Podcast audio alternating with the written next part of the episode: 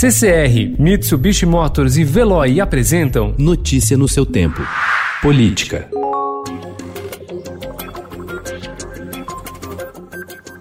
Em meio às disputas entre o Poder Executivo e o Judiciário, o Supremo Tribunal Federal e as Forças Armadas estabeleceram contatos diretos buscando evitar a escalada da crise. Se ao STF interessa mostrar que está apenas cumprindo seu papel em suas decisões, aos militares é importante demonstrar distância dos radicais, mesmo os fardados, que buscam pôr o país sob tensão a fim de obter uma ruptura institucional. Diante das movimentações, ontem foi a vez de o presidente Jair Bolsonaro dizer no Rio: A nossa missão, a missão das Forças Armadas, é defender a pátria, é defender a democracia. O discurso de distanciamento das Forças Armadas da política é prejudicado pela presença de militares da ativa na gestão Bolsonaro. Os ministros da Secretaria de Governo, Luiz Eduardo Ramos, e da Saúde, Eduardo Pazuello, por exemplo, são generais da ativa. O entendimento geral nas três forças é de que o escolhido, ao assumir o posto de natureza civil, deveria pedir transferência para a reserva. Ramos disse recentemente que pretende aposentar a farda para se dedicar à articulação política do governo. O Estadão revelou que quase 3 mil militares da ativa ocupam cargos no executivo. São 1.595 integrantes do Exército, 680 da Marinha e 622 da Força Aérea. A reportagem levou o Tribunal de Contas da União a decidir contar quantos militares ocupam cargos na administração Bolsonaro, além de fazer uma tabela comparativa da atual gestão com as de Michel Temer e Dilma Rousseff.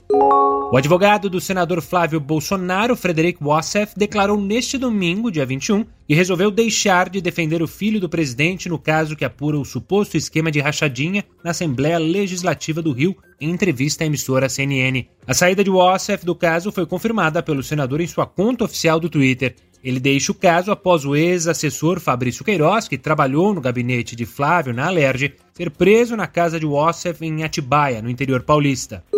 Apesar de não ter sido alvo da operação que prendeu Fabrício Queiroz, a filha mais velha do ex-assessor do hoje senador Flávio Bolsonaro, Natália Melo de Queiroz, criticou o que considera erros do pai. Em conversa com a mulher do pai em outubro do ano passado, a personal trainer, também investigada pelo Ministério Público do Rio de Janeiro, chamou Queiroz de burro. Também reclamou da insistência dele em se envolver com política, mesmo sendo o principal alvo e símbolo da investigação contra o ex-chefe da Assembleia Legislativa do Rio. As mensagens mensagens via aplicativo de celular foram descobertas pelo MP em quebras de sigilo e são parte da apuração. Em evidência, depois de duas operações policiais autorizadas pelo Supremo Tribunal Federal, que tiveram entre os alvos influenciadores digitais bolsonaristas, canais de YouTube que apoiam o presidente Jair Bolsonaro somam mais de 5 milhões de inscritos, entre vídeos que defendem o mandatário, atacam seus adversários políticos e prometem, fatos que a imprensa tradicional não mostra, eles somam mais de 640 milhões de visualizações.